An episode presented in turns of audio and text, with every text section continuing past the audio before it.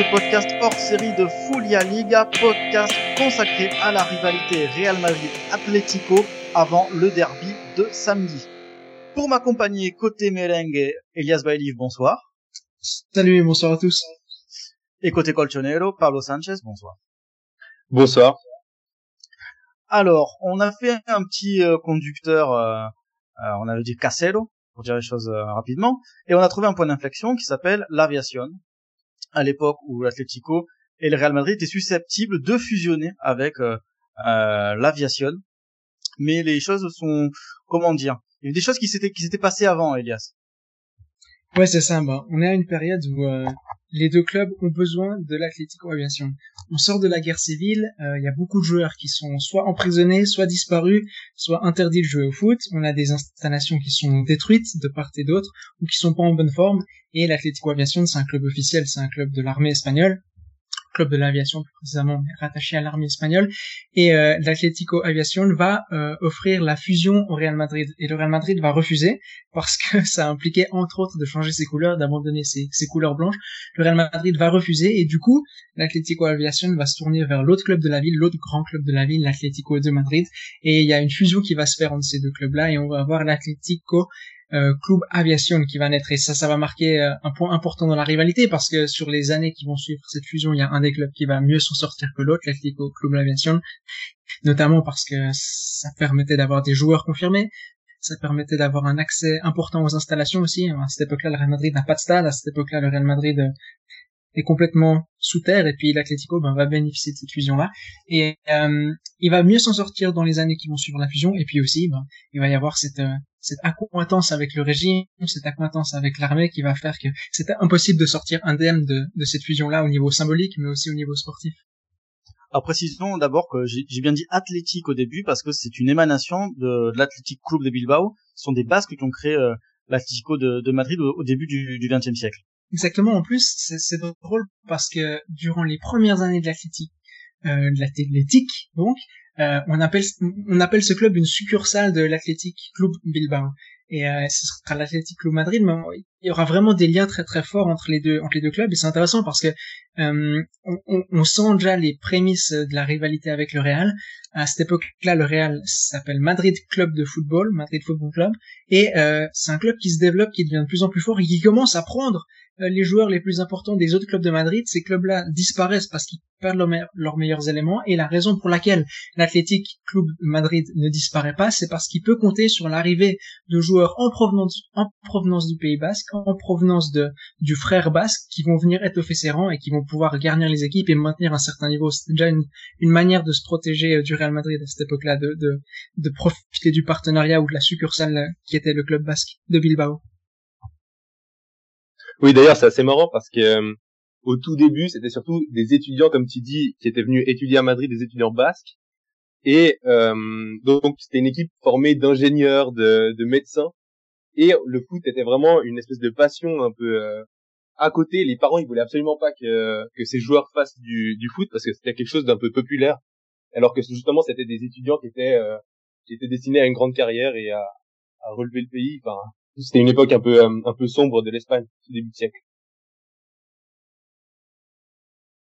Euh, comment euh, comment expliquer que euh, par exemple l'Atlético est un peu omis cette cette page de son de son histoire parce que c'est une page c'est une page majeure cette fusion avec avec l'aviation et on a l'impression que voilà on veut la mettre un peu sous le tapis et que euh, quand on parle de, de club franquiste, pour dire les choses rapidement, on pense avant tout euh, à l'époque Santiago Bernabéu du, du Real Madrid. Bon, en réalité, euh, l'Atlético Aviación est arrivé à un moment parfait pour l'Atlético parce que l'Atlético était comme Elias l'a dit complètement, euh, enfin le stade était complètement détruit, euh, il était complètement ruiné, euh, il y avait plus de joueurs, il y avait donc c'était vraiment une situation difficile. Ils avaient une dette de plus d'un million de pesetas, un truc comme ça énorme. Donc euh, l'équipe de du régime, qui suppose énormément d'argent, est arrivée vraiment comme une bénédiction et ça a vraiment permis de sauver ce club qui était euh, au bord du gouffre. vous c'est compréhensible qu'on soit pas très très fier de la de la part de l'Atlético d'avoir fait cette fusion, mais on était à un moment donné où c'était nécessaire. Et puis et puis on se rend compte quand on étudie un peu l'histoire des clubs et du franquisme que même si euh, il y a des avis qui s'opposent au franquisme, même si, si ces fusions se font un peu à contre-cœur, au final, soit vous n'avez pas vraiment le choix parce qu'on vous fait bien comprendre qu'il faut faire ce que le régime vous dit de faire, et puis d'autre part, euh, et puis d'autre part, les circonstances étaient telles que, que les, les, les, présidents ou les gens qui dirigeaient pensaient à leur club et c'était un petit miracle quand même que l'Atlético euh, ne disparaisse pas époque-là. En comparaison, le Real Madrid va tarder des années et des années à se relever de, de la guerre civile. Euh, et, et ça va être des années noires, vraiment, ça va être des années où, où juste euh, avoir des joueurs, ou juste pouvoir trouver un, un terrain, ou, juste le fait de pouvoir disputer des matchs, c'était une galère monumentale. Il y a l'époque à plusieurs clubs qui sont sur les rangs pour fusionner avec l'aviation, et, euh, et les clubs qui justement qui n'ont pas été choisis ont disparu euh, quelques quelques mois ou quelques quelques années plus tard. Donc effectivement pour l'Atlético c'était une c'était une une très bonne chose puisque il en est allé de sa survie. Il faut préciser aussi que l'aviation jouait dans le championnat d'Aragon. Ils sont champions d'Aragon parce que ils ont, il y a eu un déménagement dû à la guerre civile justement et ils ont joué à Saragosse. Et qu'en fusionnant, ils sont revenus euh, dans la en, en Castille aussi. Donc voilà, ils ont participé à la à la à la à la Copa Copa Generalissimo, donc l'ancêtre, enfin ce qui était la coupe coupe du roi, qui après devenu la coupe euh, la coupe euh, en l'honneur de Franco. Ils ont été ils ont été éliminés en en quart, je crois, en, en 1939 en tant que représentant d'Aragon. Donc euh, voilà pour la petite euh, pour la petite anecdote.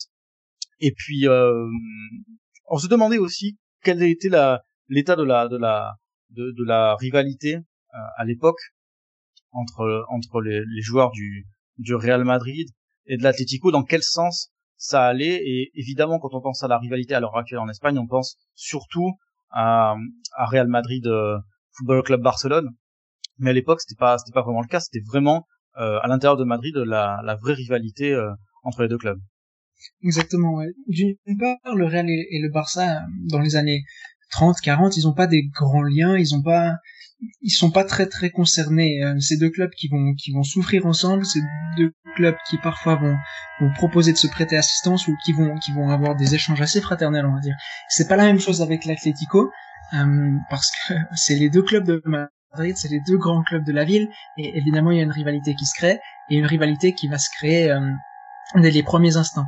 Euh, le premier, la première finale que dispute l'Atlético, c'est c'est la première, le premier grand match de l'histoire du club, si on peut dire, c'est c'est un tournoi assez anecdotique parce qu'il a disparu, c'est un tournoi plus régional qu'autre chose, mais il la perd contre le Real Madrid. Déjà, vous avez une première, un premier moment important dans, dans l'histoire de ces deux clubs, cette finale perdue contre le Real, et puis euh, un autre épisode qui va forger la rivalité, qui va vraiment la faire passer sur le plan d'une rivalité euh, entre les entre les entre les entre les fans et pas seulement entre les joueurs, c'est que euh, il y a la Liga qui est créée en 1928 et puis en 1930 l'Atlético va être relégué. Il finit dernier du championnat, il va être relégué. Il avait déjà fini dans des positions basses l'année d'avant, mais les relégations n'existaient pas cette fois deuxième édition du championnat, l'Atlético est relégué. Et puis le Real Madrid et les fans du Real Madrid vont acheter une page dans le journal et, ils vont euh, effectuer un, ils créer un avis mortuaire, une sorte d'avis mortuaire en lamentant la disparition de leur plus grand rival. C'est déjà une petite pique, une petite provocation qui va faire que cette rivalité va prendre une nouvelle tournure. Dans les années 50, après, il y a c'est la grande période de, de l'Atlético avec euh, la delantera de, de Seda, la delantera de Cristal, et deux titres de, de champion avec euh, euh, Elenio Herrera. D'ailleurs, il y a un article dans Foya Liga, je, de mémoire, c'est Benjamin Bruchet qui l'a qui l'a écrit. C'est à l'époque où, où Herrera était un était un entraîneur offensif et euh, c'est à l'époque euh, où il y avait euh, Ben Barek notamment et Marcel Dobingo dans, dans les cages qui étaient deux fois euh, Samuel avec avec l'Atlético. Est-ce qu'on peut considérer que c'est vraiment euh, l'âge d'or de, euh, de, de l'Atlético à ce moment-là, un âge d'or qui va s'estomper au profit euh, là, au milieu de la, de la décennie 50 pour le Real Madrid avec avec sa, sa racha de victoire en, en, en Coupe d'Europe des clubs champions. En tout cas, âge d'or au niveau du jeu, oui, parce que tout le monde se rappelle de cette équipe comme une équipe incroyable mais au final, les années 50 sont pas forcément les plus prolifiques au niveau des titres. Mais euh, comme quoi, du, le jeu marque plus que les titres parce que les années 60 sont plus euh, sont plus prolifiques au niveau des titres. Euh, Il y a y a plusieurs coupes du roi, je crois, de une Liga en tout cas, 65, 66 si je me trompe pas.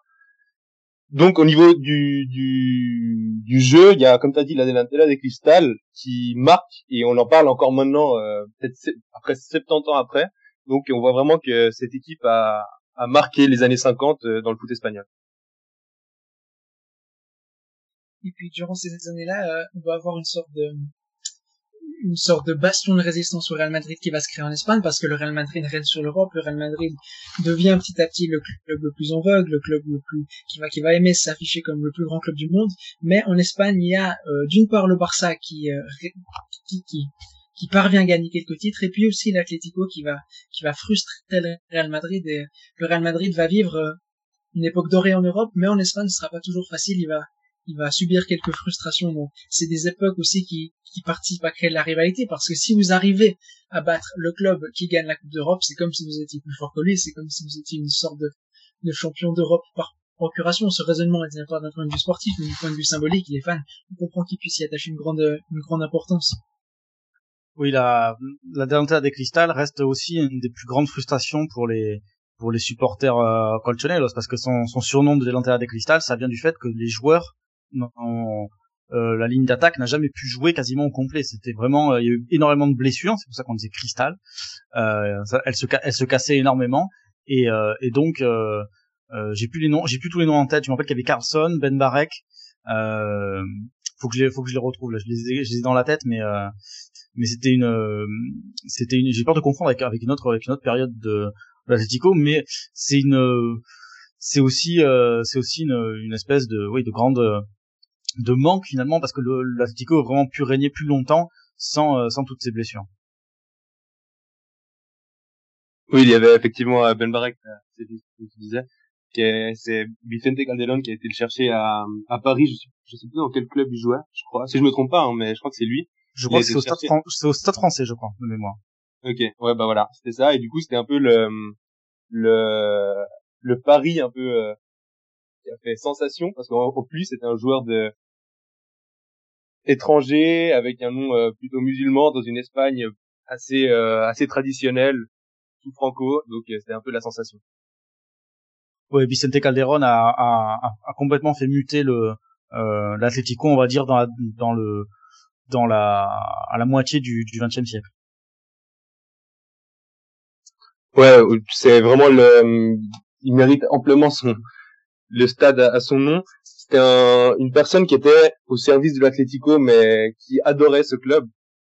Et qui d'ailleurs, en, en, revenant par rapport à l'époque de l'Atlético Aviación, euh, tout se faisait par rapport, enfin, comme dans une n'importe quelle dictature, tout doit passer par euh, la dictature. Et euh, le premier match au Calderón, c'était euh, Espagne-Uruguay, je crois. Et justement, Franco était là. Et Vicente Calderón était un peu catastrophé parce qu'il n'y avait pas d'ascenseur pour faire monter Franco. Et c'était une espèce de petite honte, disons, parce que euh, Vicente Calderón, c'était vraiment quelqu'un qui adorait son club, qui voulait absolument que le club soit, soit vraiment euh, parfait, vraiment euh, resplendissant, parce qu'il l'adorait. Et euh, du coup, il était vraiment catastrophé parce qu'il n'y avait pas, il y avait pas d'ascenseur. Et euh, Franco lui a dit, ah, mais demain vous passez au, au ministère de, de fomento. Je, je, sais, pas comment on peut traduire en, en espagnol, en français. Fomento, c'est euh, si quelqu'un peut m'aider par rapport à fomento, je sais pas. Mais euh, mais du coup, c'était euh, c'était vraiment Vicente Calderón qui allait lui-même au ministère le lendemain pour aller demander. Et euh, deux trois semaines après il y avait un ascenseur. Donc euh, Vicente Calderón était vraiment sur tous les petits détails. Il, il adorait son équipe. Et c'était euh, c'est un peu le père de l'Atlético dans, dans cette période. Ministère euh, du développement, ministère de ministère de ministère du développement des, des infrastructures, on va dire. Euh, il y a une petite anecdote intéressante sur euh, à la fois sur Santiago Bernabéu et sur euh, Calderón. Euh, je sais plus qui avait écrit ce, ce papier-là dans Foria Liga, euh, mais euh, mais Bernabéu a joué pour l'Atlético, a joué un match pour l'Atlético euh, dans les années 20, et euh, Calderón était abonné à Chamaltin. Comme quoi.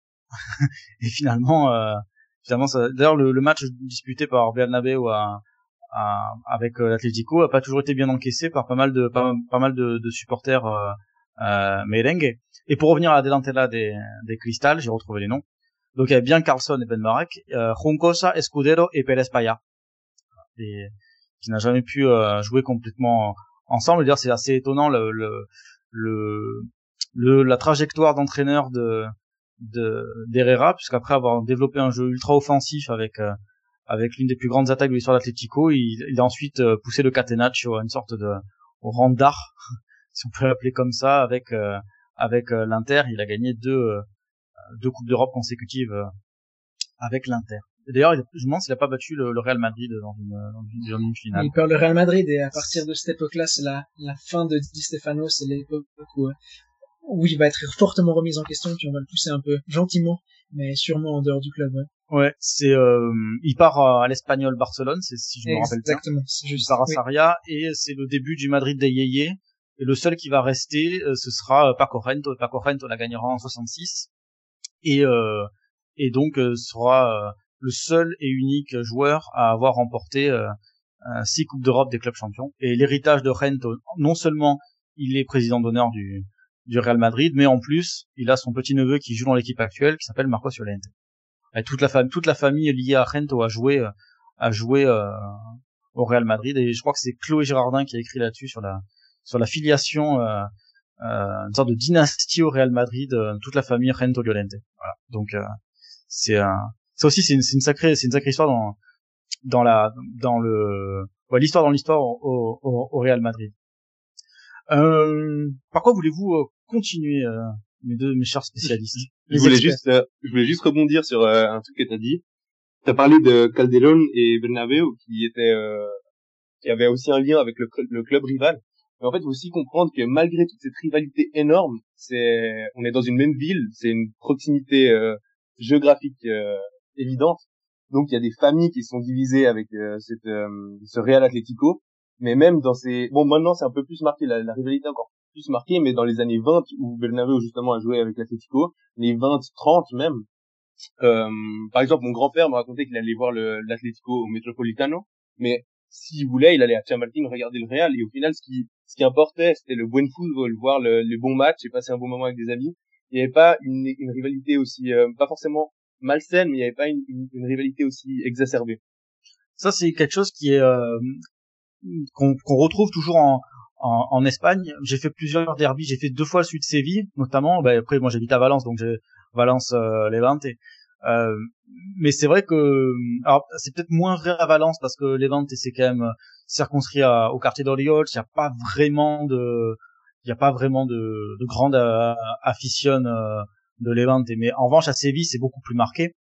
Et c'est intéressant quand on parle avec des, des gens des deux camps, c'est qu'effectivement dans les familles, euh, t'as deux jours dans l'année où ils vont plus, où on va tous parler pour pour la pour la paix de tout le monde, c'est le jour du derby, mais qu'ils peuvent pas non plus complètement détester le club parce que ça veut dire qu'ils détestent aussi une partie de leur famille et ça ça leur va pas du tout.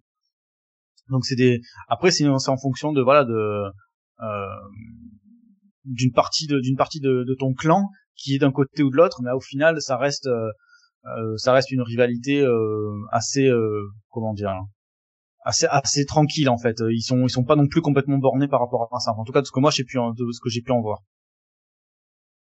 Ah, c'est comme ça, c'est comme ça dans beaucoup de familles. Ouais. Et puis, c'est, ça, ça montre aussi si la place qu'a le football en Espagne et la manière dont il est traité en Espagne, il est vécu. Moi, j'aime toujours dire qu'en Espagne, c'est le pays où les grands-mères vont voir les matchs de foot. Si vous allez dans des stades euh, plus que d'autres, mais c'est génial parce que vous avez tous les âges qui sont représentés et vous avez des, des, grands-mères qui, adorent le foot. Il y a une grand-mère qui est devenue célèbre ces derniers temps sur les réseaux sociaux. Elle est fan du Betis et pour elle, toute sa vie, c'est le Betis et, et, et, peu importe l'âge. Donc, c'est une manière de vivre le foot euh, assez saine, on va dire. Et, comme tu as dit, ben, c'est, il peut y avoir des bisbis entre les familles, mais pas des, pas des fractures irréparables et, et on, aime sa famille autant qu'on aime le foot au final.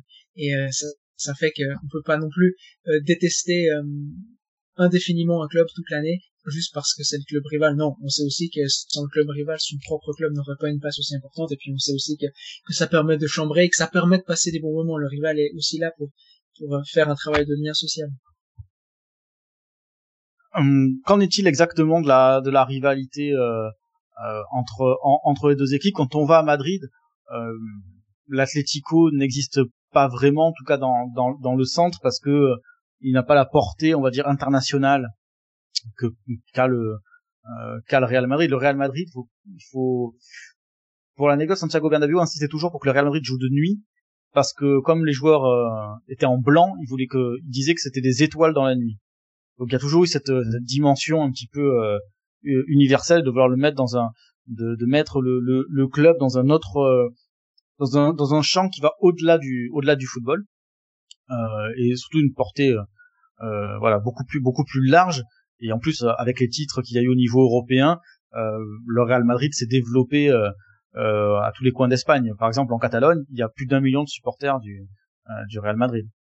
Donc, est-ce qu'on est, est dans, dans quel, est-ce que les, est-ce que l'Atlético de Madrid est plus, se sent plus rival du Real Madrid, ou est-ce que c'est le, ou alors est-ce que c'est équivalent pour vous? Alors, si je me, enfin, si je peux me permettre, euh, ce qu'il faut reconnaître, c'est que au final, l'Atlético, quand on se définit, on dit euh, je suis pour l'Atlético et je suis anti-madridista, parce que du coup, il y a une espèce de une manière d'exister par rapport à l'autre, de se définir par rapport à l'autre, que je trouve il y a moins, je sais pas ce que t'en penses Elias, qu'il y a moins euh, chez le Real, il y a moins de je suis madridista et anti-Atlético. Chez euh, l'Atlético, anti-madridista, c'est comme l'un ne va pas sans l'autre. Ouais, c'est drôle, je suis assez d'accord. Et c'est, c'est un, un, glissement qui a eu lieu dans la rivalité, parce que si on reparle des années 50, les joueurs du Real Madrid disaient que la vraie rivalité, comme on l'a dit avant, elle se faisait avec l'Atlético. L'équipe qui importait, c'était pas le Barça, le Barça c'était loin, c'était à l'autre, à l'autre bout de l'Espagne. La rivalité de tous les jours, celle qui importait le plus, c'était avec l'Atlético. Et puis, ce qui s'est passé, c'est que le Real Madrid a tellement gagné, euh, en Europe, mais aussi en Espagne, que euh, le Real Madrid a aimé se penser comme le grand frère de l'Atlético, le grand frère qui le maltraitait un peu, et le club qui était plus à son à son niveau ou qui était le plus susceptible de lui poser des problèmes, le club avec qui est le plus d'épisodes marquants, le plus de polémiques, le plus de le plus de coups bas, c'est le Barça. Et euh, actuellement, on a un Real Madrid qui aime se penser un peu comme supérieur à l'Atlético, et ça, ça mine un peu la rivalité côté madrilène. On n'y accorde pas une importance si grande. Un bon exemple de, de, cette, de ce changement d'état dans la rivalité, c'est qu'il y a quelques années, le Real Madrid et l'Atlético ont conclu un pacte de non-agression. Euh, le Real Madrid a toujours ces dernières années cherché à faire venir des joueurs de l'Atlético. On a pu parler de Falcao en son temps, mais ensuite il y avait des convoitises autour d'Antoine Griezmann et je pense qu'il y a d'autres joueurs aussi, euh, dont j'oublie le nom, Jiménez, exactement, euh, José Maria Jiménez, le défenseur central. Et euh, il y a une, une, clause qui a été conclue entre les deux clubs. Le Real Madrid donc a pensait qu'il pouvait prendre des joueurs de l'Atlético, c'était envisageable. Et si ça, c'est envisageable, si c'est envisageable de prendre des joueurs du club rival dans son équipe, c'est que le rival n'est pas un si grand rival au final. L'Atlético Madrid, lui, n'aurait jamais pu, n'aurait jamais voulu prendre des joueurs du Real Madrid, ou en tout cas des grands joueurs du Real Madrid. Et on voit, euh, si, euh, je sais pas, Antoine Griezmann arrive au Real Madrid demain, il sera accueilli les bras ouverts par les fans. En revanche, si Morata vient à l'Atlético, même s'il est passé, même s'il a transité par d'autres clubs, euh, après son départ de Madrid, et eh ben on voit des supporters qui sont pas toujours très contents. On voit des supporters qui ont un peu de mal à accepter ce transfert-là, justement parce que pour eux, le Real Madrid, c'est le rival Oni, c'est le grand rival, c'est le rival de la vie de tous les jours, alors que pour le Real Madrid, l'Atlético euh, fait office de rival un peu mineur, on va dire, ou de rival, ouais, moins important que le Barça. Et le cas d'école, c'est Hugo Sanchez. Exactement, oui, bah lui, c'est celui qui a fait le plus mal, Hugo Sanchez, un des plus grands joueurs de l'histoire de l'Atlético, euh, en 85, il va partir au Real Madrid et le Real Madrid euh, va faire tout un, montage et Hugo Sanchez va transiter par un club mexicain pour arriver au Real Madrid. Mais il faut ça a été un traumatisme comme le traumatisme de Figo qui part du Barça au Real. C'est votre plus grand joueur le joueur qui fait une super saison avec vous qui va rejoindre d'une part le club rival mais le club rival qui a fait une mauvaise saison en plus le club rival qui est moins bon que vous comment est-ce que vous expliquez que, le joueur qui est idolâtré par ses fans va rejoindre le rival qui est en moins bonne position sportive? Ça, c'est tellement difficile à comprendre, ça fait tellement mal pour, des fans. Euh, Sanchez, il transite par l'Unam Pumas, je crois, de euh, mémoire. C'est un montage. En fait, il reste, en fait, il signe. Il fait Atlético Pumas et Pumas est d'accord. Ils ont dû récupérer un petit billet au passage pour faire Pumas Real Madrid. Et aussi, le dernier joueur qui a fait le, qui, qui est passé directement de l'un à l'autre, c'est euh, Théo Hernandez, mais il avait joué une, euh, il avait joué une, une saison à, à Alaves, donc il avait porté les deux maillots euh, consécutivement. C'est ça qui a fait, je pense que c'est ça qui a fait que le que le transfert euh, euh, s'est réalisé. Au final, ce que je pense, c'est que chez pour l'Atlético, pour les supporters de l'Atlético, euh, le un passage au Real Madrid est beaucoup plus vécu comme une tâche, comme quelque chose de, de sale finalement, euh, alors que le, Real Madrid cherche l'excellence. Donc ça veut dire un joueur qui est excellent à l'Atlético, ça va pas du tout les déranger euh, de les prendre au Real, parce que c'est euh, une, espèce d'identité du Real, c'est l'excellence, c'est les Galacticos, etc. Alors qu'à l'Atlético Madrid, l'identité de l'Atlético est beaucoup plus importante que d'autres choses. Maintenant, c'est en train de changer un petit peu, peut-être on en parlera, on est dans une phase un peu de transition malheureusement enfin pour moi malheureusement. Mais pour euh, les supporters de l'Atlético, l'identité de l'Atlético, le sang colchonero est euh, très très important. Ça peut, euh, en ça, on est un peu des puristes. Justement, est-ce que alors on sait que c'est un peu, il y a un peu du marketing là-dedans. on avait on se rappelle des campagnes de pub très second degré l'Atlético avec le petit. Pourquoi je suis supporter Pourquoi je suis colchonero Il est demandé à son père alors que le club était était euh, était au fond de la cave. Je crois même que c'est après la, la descente. Euh, euh c'était en Segunda, oui, oui, oui c'est ça, c'était en Segunda. C'est pourquoi nous on est pour l'Atlético, mais euh, la réputation que ça, en tout cas en France, c'est que le le vrai club populaire de de Madrid, c'est l'Atlético, le club des, des des, des couches basses de la société, on va dire. on va dire, il y a d'un côté la bourgeoisie incarnée par par le Real et et le et le, oui, le, peuple euh, du côté de l'Atlético, la, c'est quand même un peu plus, c'est quand même beaucoup plus complexe que ça. En réalité, c'est plus complexe que ça, c'est sûr. Après, il y a quand même un fond. Euh, bon, c'est pas là, c'est pas cette réputation de du grand et du petit, elle est pas là pour rien. Euh, au Real, on est habitué à voir dans le palco euh, presidencial, on voit des stars, on voit, enfin depuis toujours, on a vu des, des grandes personnalités et beaucoup moins euh, chez l'Atlético. Donc il y a eu toujours cette association le pouvoir et euh, donc c'est pour ça on se dit bah l'Atlético c'est les classes un peu plus un peu plus euh, populaires. Alors que pas forcément il y a un peu de tout surtout maintenant ça a changé. Euh, l'Atlético n'a jamais été un, un Rayo Vallecano qui était qui avait une identité très marquée populaire. Enfin vraiment une identité du Rayo Vallecano l'Atlético ne l'a jamais eu vraiment. Je crois que cette ces distinctions là du club du, club du Real comme, comme club de riches il vient des années 20 parce que c'est vrai qu'à cette époque-là, c'est peut-être la seule période dans l'histoire des deux clubs où on peut voir un Real Madrid un peu plus bourgeois, ça se voyait dans les travaux du stade avec euh, des familles qui venaient voir le match et on voyait dans les habits que c'était pas des gens de la, de la basse société. Mais ça s'est très très vite estompé et ça pose une question euh, qu'on oublie de poser souvent. Euh, qu'est-ce qui fait qu'un club de droite, de gauche, franquiste ou royaliste est-ce que c'est les individus, est-ce que c'est le club en lui-même, comment est-ce qu'on définit ça? Et, je crois que Del Bosque, Vicente Del Bosque, donc l'ancien entraîneur du Real Madrid, l'ancien joueur du Real Madrid, a, a, fait répondre assez intelligemment à cette question. Il disait, mais ça fait pas vraiment de sens de caractériser le Real Madrid, les clubs de football en général, comme de droite, de gauche, royaliste, etc. Parce que parce que d'une part vous avez les gens qui sont au pouvoir, mais ces gens-là changent tout le temps. D'autre part vous avez les joueurs, mais les joueurs transitent d'un club à l'autre dans l'histoire, ils changent de club régulièrement. Et puis, euh, ce qui reste, c'est les fans. Et les fans, eux, ils sont divisés parce que vous avez des élites de la société qui supportent le Real Madrid, comme Pablo l'a dit, on les voit dans les carrés VIP. Vous avez des juges, des politiciens, des stars, etc. Mais euh, une grande partie des supporters du Real Madrid sont des gens tout à fait populaires, euh, sont des gens qui votent à gauche, etc. Donc, on a, on a, une base sociale très très divisée, une base sociale mixte, qui est assez logique au final. Et puis euh, c'est vrai que cette distinction entre le riche et le, représentant des riches et le représentant de la classe populaire est restée. C'est quelque chose qu'on aime bien parce que ça permet de caractériser les clubs et de, s'y retrouver un petit peu. Mais c'est assez faux au final et ça fait pas vraiment de sens actuellement et même depuis des décennies et des décennies de parler de, clubs de riches euh, comparé euh, aux clubs des pauvres et encore moins maintenant parce que l'Atlético Madrid a, a, a, des moyens importants. Et puis, l'Atlético Madrid est un club qui est supporté par le roi d'Espagne. Et pourtant, l'Atlético Madrid n'est pas un club royal comme le Real. Ouais, tu m'enlèves les mots de la bouche parce que justement, on, on, on associe toujours le Real Madrid euh, à Juan Carlos pour, pour dire euh, pour dire rapidement les choses. Et le euh, alors que depuis l'année du centenaire, euh, le président d'honneur de l'Atlético, c'est son fils, c'est Philippe. Exactement, ouais. Et puis, euh, et puis c'est marrant parce que parce que en Espagne, même les rois s'intéressent au football. Et puis, il y a d'autres clubs qui sont royaux en Espagne. Le Real Betis, le Real Club Deportivo La Corogne, le Real Club Espagnol. Donc, le Real Madrid a été très, très associé à Juan Carlos, le père du roi actuel, et puis à Alphonse XIII, c'est le, Alfonso XIII, c'est le, le roi qui a royalisé le Real Madrid au XXe siècle. Mais, euh, mais sinon, c'est vrai que, que ces distinctions-là, elles se sont un peu estompées. Et d'ailleurs, au point de vue sémantique, en Espagne, tu dis Real, ça leur parle absolument pas.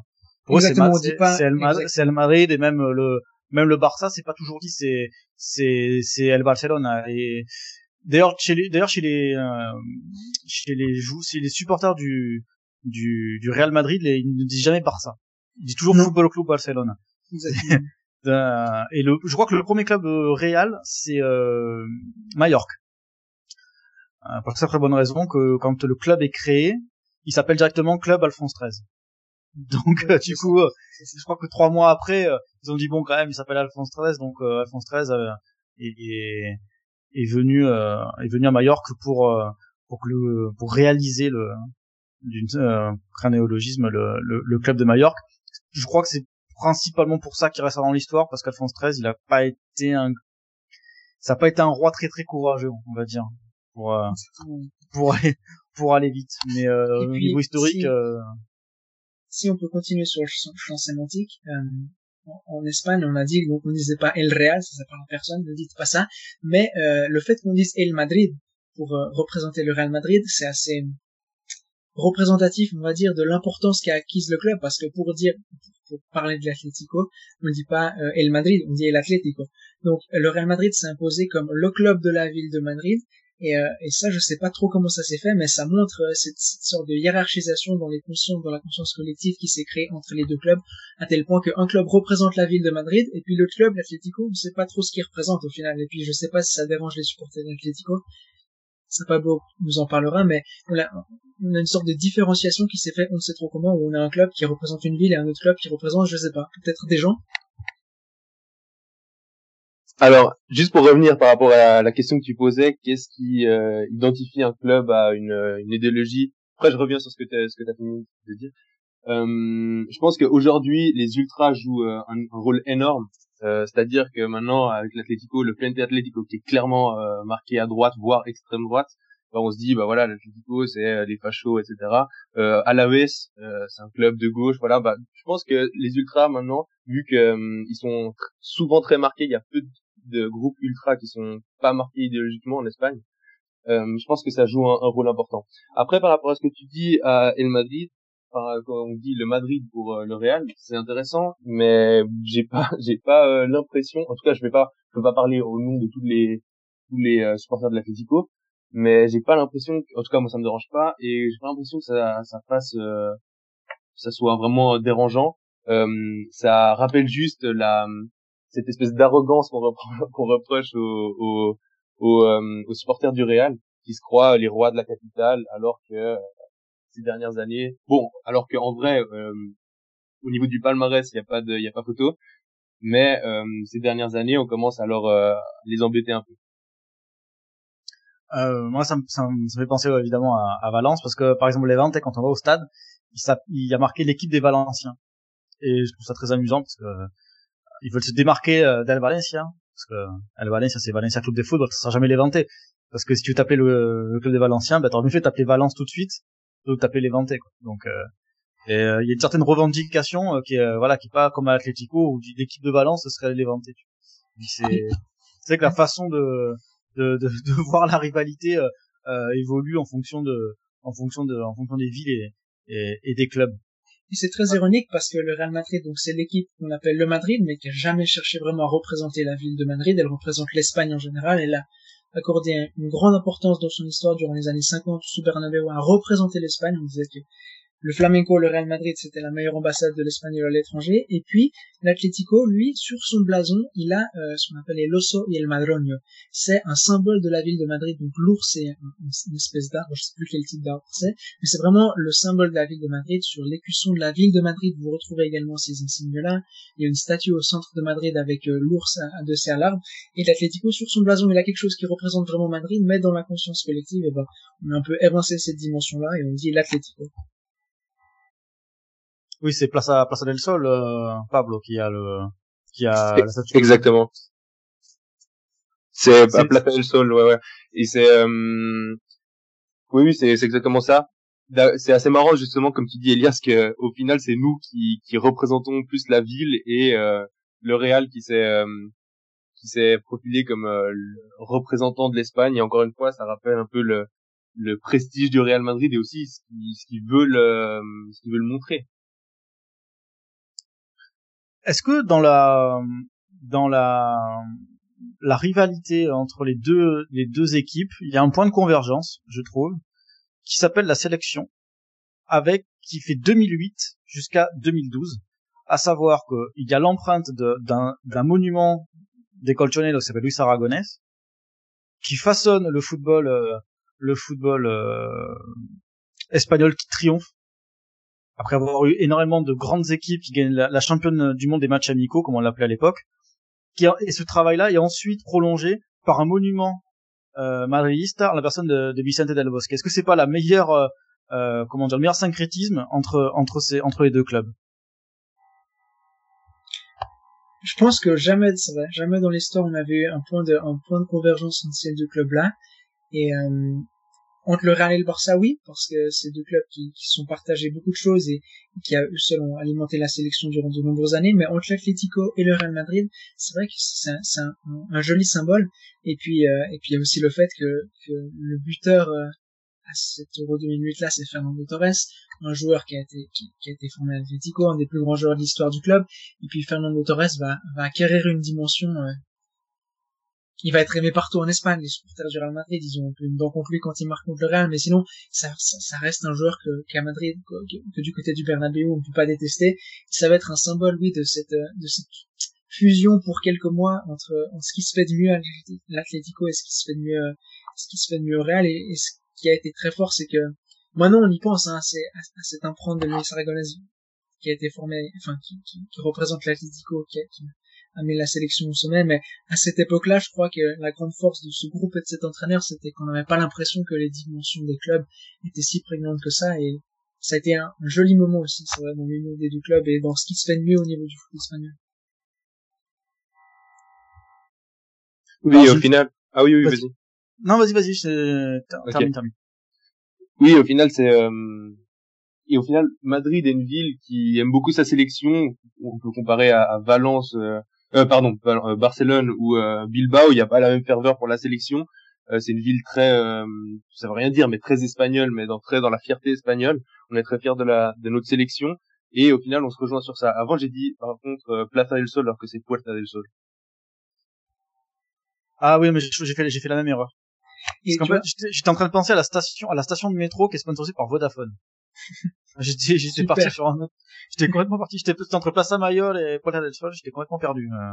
Non, et pour reprendre ce que Pablo, pour reprendre ce que Pablo disait à propos de la sélection, la sélection a joué beaucoup de matchs dans le stade Vicente Calderón, des matchs importants en plus. Et, euh, et c'est vrai que c'est.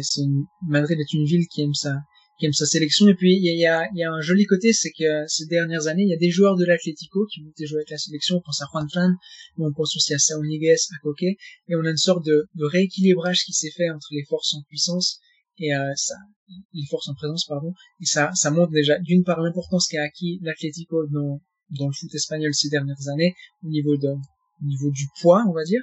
Et puis, euh, ça montre aussi que, que c'est deux clubs qui savent s'entendre quand il faut. Euh, justement, à propos de la sélection, euh, euh, Santiago Bernabéu, lapsus, révélateur. Florentino Pérez euh, rêve de, de, de voir la Roja euh, à demeure à, à, à Santiago Bernabéu. Est-ce que vous pensez que c'est du domaine du, du possible ou est-ce que la, la fédération a raison de faire une sorte d'itinérance dans tout le pays pour que tous les Espagnols euh, puissent euh, admirer ces joueurs? moi, par exemple, par rapport à la France, je pense que la France fait une très grosse erreur en allant euh, que dans certains endroits. Euh, là récemment il y a eu un match à Guingamp, mais on sait pourquoi, c'est parce qu'il y a Noël Le Gret, euh, donc forcément euh, il, y a un, il y a un lien privilégié. Ils sont allés au Havre, par exemple. Moi, je regrette beaucoup que la sélection ne vienne pas à Marseille. La seule la dernière fois que, l'équipe de France est venue à Marseille, hors hors Euro, tout ça, un match, je veux dire amical, c'était contre l'Argentine et c'était Argentine-France. C'était l'Argentine qui recevait. C'est Maradona qui a demandé à jouer à Marseille. C'est pas la France qui a qui a qui avait euh, qui avait euh, qui avait poussé le euh, la chose plus avant. Et en fait, voir plus de matchs plutôt qu'aller au Stade de France constamment, ça crée une sorte de lien différent. Alors maintenant le lien tu l'as parce que la France est devenue championne du monde et que et qu'au Stade de France ça commence à bouger vraiment, qu'il y, a de, belles ambiances maintenant. Alors qu'avant c'était vraiment un stade qui était particulièrement mort. Mais est-ce que l'Espagne perdrait en, en, en gardant sa sélection dans ce qu'on peut ce qu'on pourrait appeler je sais pas si c'est pas un peu mortifère de une sorte d'appropriation de, la sélection par le Real Madrid? En tout cas, pour, pour moi, ce serait dramatique. Ce serait dramatique parce que ce serait que euh, raviver euh, le centralisme de Madrid euh, qui a fait beaucoup de mal à l'Espagne, selon moi. Et euh, encore une fois, ce serait réaffirmé comme Madrid comme le centre de l'Espagne tout puissant, alors que justement le, la sélection qui va dans différentes villes, c'est justement le moyen d'unir les différentes communautés autonomes qui sont parfois un peu divisées, on, on, le voit maintenant avec la situation politique, je pense que justement la sélection c'est euh, un facteur d'union.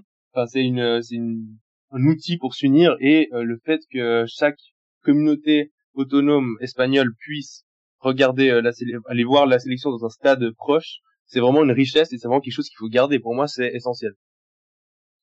Moi, je, je vais répondre à la question en partant du fait que le Real Madrid, il n'est pas vraiment en odeur de sainteté euh, avec, dans ses rapports avec la sélection ces derniers temps, il y a eu l'affaire Lopetegui cet été, mais le Real Madrid a une importance très importante euh, au sein de la sélection, une importance, une importance considérable au sein de la sélection ces dernières années, parce qu'il y a beaucoup de joueurs qui vont régulièrement, maintenant on autour de 6, 7 joueurs parfois. Avant c'était un peu moins le cas durant les années 2010, et puis aussi Sergio Ramos, capitaine du Real Madrid, et le capitaine de la sélection. Donc le Real Madrid euh, a une importance considérable auprès de la sélection, et, et le fait qu'il se revendique qu'il aime se revendiquer comme l'équipe d'Espagne ou l'équipe qui représente l'Espagne ou l'équipe qui a des liens très très étroits avec la sélection, ça ça passe un peu mal parce que d'une part il y a d'autres clubs qui qui, qui accordent beaucoup d'importance à cette sélection-là, comme Pablo l'a dit avant, l'Atlético Madrid aime cette équipe-là, et puis d'autre part, euh, on n'a pas envie, ouais, c'est vrai que le Real Madrid s'approprie cette sélection et que le Real Madrid rejoue la rejoue le rôle de du club espagnol comme il l'a fait durant les années 50-60. Donc, euh, d'une part, l'Espagne a, la sélection a un rôle très important dans son itinérance parce que ça permet à, tout le pays de l'avoir et puis ça permet d'avoir des ambiances fantastiques. Mais d'autre part, euh, on n'a pas envie qu'en Espagne, le Real Madrid se réapproprie cette sélection et, et en face, on va dire, sa, sa, femme ou son mari, quoi. On n'a pas envie qu'il y ait cette proximité euh, de tous les instants, mais ça montre bien euh, toujours cette prétention du Real Madrid à être, à vouloir toujours être un pas devant tout le monde, à vouloir être toujours plus important que les autres. Oui, ce Florentino Pérez était intervenu après le match contre euh, l'Italie, le 3-0 contre l'Italie, où effectivement il y avait une très bonne ambiance. Puis après il y a eu le match, le match parfait de la et du coup il s'était un peu enflammé en, en. Après oui, au niveau même au niveau des instances, avec alors avec Tebas ça se passe très mal. Alors peut-être que les, les les, les ennemis de mes ennemis deviennent mes amis. Alors peut-être qu'avec Rubiales ça pourrait ça pourrait évoluer. En attendant, le prochain, match se disputera à, Mestalia pour le centenaire de euh, du Valencia Club de Football, mais ils vont continuer. Ils étaient allés à Alicante euh, pour un match contre la, euh, la Géorgie, je crois en 2018. Enfin, ça tourne beaucoup, même la sélection féminine euh, tourne beaucoup. Ils ont joué à Cartagena et à et à, et à Alicante contre les États-Unis. Donc c'est c'est plutôt c'est plutôt une une bonne idée. Euh, J'ai une petite question euh, provoque pour euh, Pablo. Euh, Qu'est-ce que ça fait de gagner, euh, de devenir un club qui gagne? Alors, un petit point, petit point, petit point, petit point historique. Ouais. La Cassie de la Cassie en 74, qui peut-être qui est peut-être l'emblème de ce qu'a pu représenter l'Atlético, c'est-à-dire le formidable perdant. Alors, euh, c'est presque de la mythologie, là. 74, la finale contre le Bayern qu'on perd. Bon, déjà, en fait, c'est ce qui est horrible euh, dans notre club et en même temps magnifique parce qu'on suit ce club avec passion quand même, c'est que euh, 74, pour ceux qui ne le savent pas, on gagne contre le Bayern pendant les prolongations. Je crois que c'est un but de Luis Aragonés. Et le Bayern marque à la 120e minute. Donc ça va vous rappeler, euh, voilà, le but de Ramos à la 93e. Donc c'est vraiment dramatique parce qu'on était à une minute encore une fois de gagner euh, la Ligue des Champions qui est vraiment le, le Graal pour nous à l'Atlético. Et on était à une minute de gagner le, la Ligue des Champions et on se l'a fait prendre. Et après il y a, je sais pas comment ça se passait le, ce format de, de Champions League, mais du coup ça, il y a eu un match retour, enfin un deuxième match et le Bayern nous écrase 4-0. Donc il y a un euh, match, euh, il y a un match d'appui effectivement et dans dans un livre de de Raúl Menotinto qui était un, je crois que c'est qui était journaliste à, à As qui s'occupait de, de l'Atlético. Ils la Cassi, même si tu ne l'as pas vécu, tu l'as quand même vécu. Savoir que c'est quelque chose qui se transmet de génération en génération. Donc, tu as été champion d'Europe pendant 6 minutes, je crois, je crois qu'il marque à la 114e euh, Aragonès. Et euh, 5, ouais, 5 ou 6 minutes, et puis t'as as ce but-là qui sort de nulle part, un mec qui marquait jamais en plus. Euh, et donc, je crois que c'est pas le, d'ailleurs, c'est pas le, le, père de Pepe Reina qui est dans les cages. c'est pas Miguel Reina. C'est ça. Hein. Miguel Reina. Et puis il prend un but, il faut dire, hein, ce but qu'il prend, il doit jamais le prendre parce que c'est une frappe anodine de Schwarzenbeck, une, une, frappe de loin vraiment, et c'est une erreur du gardien qui condamne l'Atlético à la dernière minute. Et vraiment, vous réunissez toutes les, toutes les, je sais pas, toutes les composantes pour avoir un scénario dramatique et vous l'avez. Mais ce qui est, ouais, comme tu dis, euh, FM, c'est que déjà juste en te racontant la finale de, de 74, j'ai la chair de poule alors que je l'ai pas vécu. On me l'a raconté. Donc euh, voilà ce que tu dis, on ça se transmet de, de génération en génération, euh, c'est absolument vrai. Et ensuite, euh, il y a l'erreur du gardien, mais en fait cette, cette, minute, en fait cette 121 minutes, elle a été tellement refaite parce qu'il y a aussi Galaté qui tombe, qui a qui subit une faute, je crois, un peu avant, et au final c'est lui qui devait marquer le joueur qui tire. Donc euh, vraiment cette finale a été euh, elle a été refaite dans les têtes de tous les tous les colchoneros et au final il y a y a pas y a pas vraiment il y a un coupable le coupable c'est l'Atlético qui arrive pas à, à, finir euh, à gagner une Champions League au final et justement euh, depuis dix ans on assiste à une sorte de d'inversement euh, euh, on va dire même de la tradition puisque il y a eu énormément de succès de la part de l'Atlético les des, des coupes de des coupes de l'UEFA un titre de champion il y a eu la coupe du roi il y a eu deux finales de euh, de Champions. Là aussi, les finales de Champions qui sont on ne peut plus, qui sont on ne peut plus, comment dire, qui reflètent vraiment les deux clubs au final. Parce qu'il y a, ce, y a ce, la finale à Benfica, au stade de Benfica à Lisbonne, il y a ce but de Ramos à la 93e, et puis il y a, y a, le, il y a le tir au but de, de Juan Fran formé au Real Madrid et qui, et qui tape le poteau. C'est vraiment, on peut pas, on peut pas faire, on peut pas faire plus identitaire de ces deux clubs. Non, mais du côté du Real, on adore ces histoires parce que l'Atlético, c'est c'est le club qui s'est autodéterminé. Et le Poupas, le Poupas, en traduit en français, c'est celui qui est blessé, celui qui qui a mal, celui qui subit la blessure. Quoi. Il y a cette tragédie de l'Atlético qui s'approche tellement près du soleil, qui finit par se brûler à chaque fois, qui qui voit ses troupes de Rome dans les mains lui glisser euh, inexorablement et euh, glisser des mains inexorablement.